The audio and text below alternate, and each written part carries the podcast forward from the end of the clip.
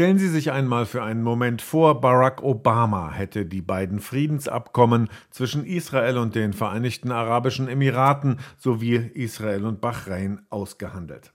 Hand aufs Herz. Sie hätten vermutlich, genau wie ich gesagt, jetzt hat er sich den Friedensnobelpreis von 2009 auch wirklich verdient. Womit wir bei der heiklen Anschlussfrage wären, müsste nicht jetzt konsequenterweise Donald Trump die Auszeichnung bekommen.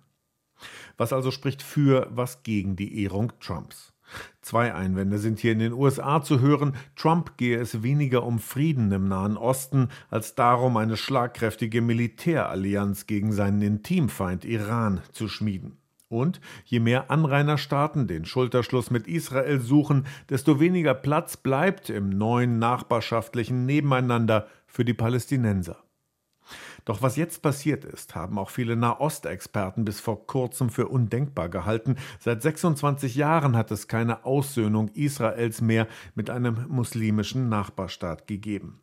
Jordanien ging diesen Schritt 1994 und zuvor nur Ägypten im Jahre 79. Jetzt gibt es Flugverkehr, Handel und Reisen auch zwischen Israel, den Emiraten und Bahrain.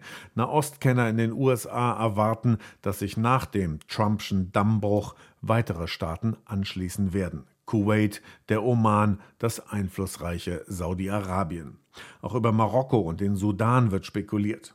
Sie alle könnten bald das Existenzrecht Israels anerkennen und Botschaften in Jerusalem eröffnen.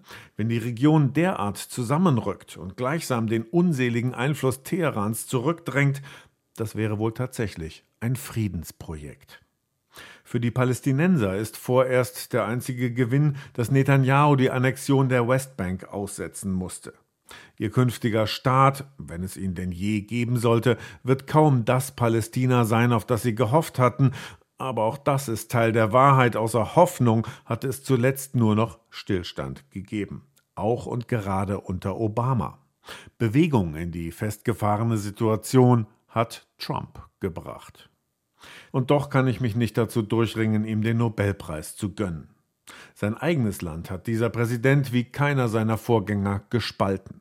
Er hetzt seine Landsleute gezielt auf gegen Migranten, Demonstranten, politische Gegner. Er schwächt demokratische Institutionen, wenn es seinen Interessen dient. Er will die Europäische Union spalten und verweigert sich im Kampf gegen den Klimawandel.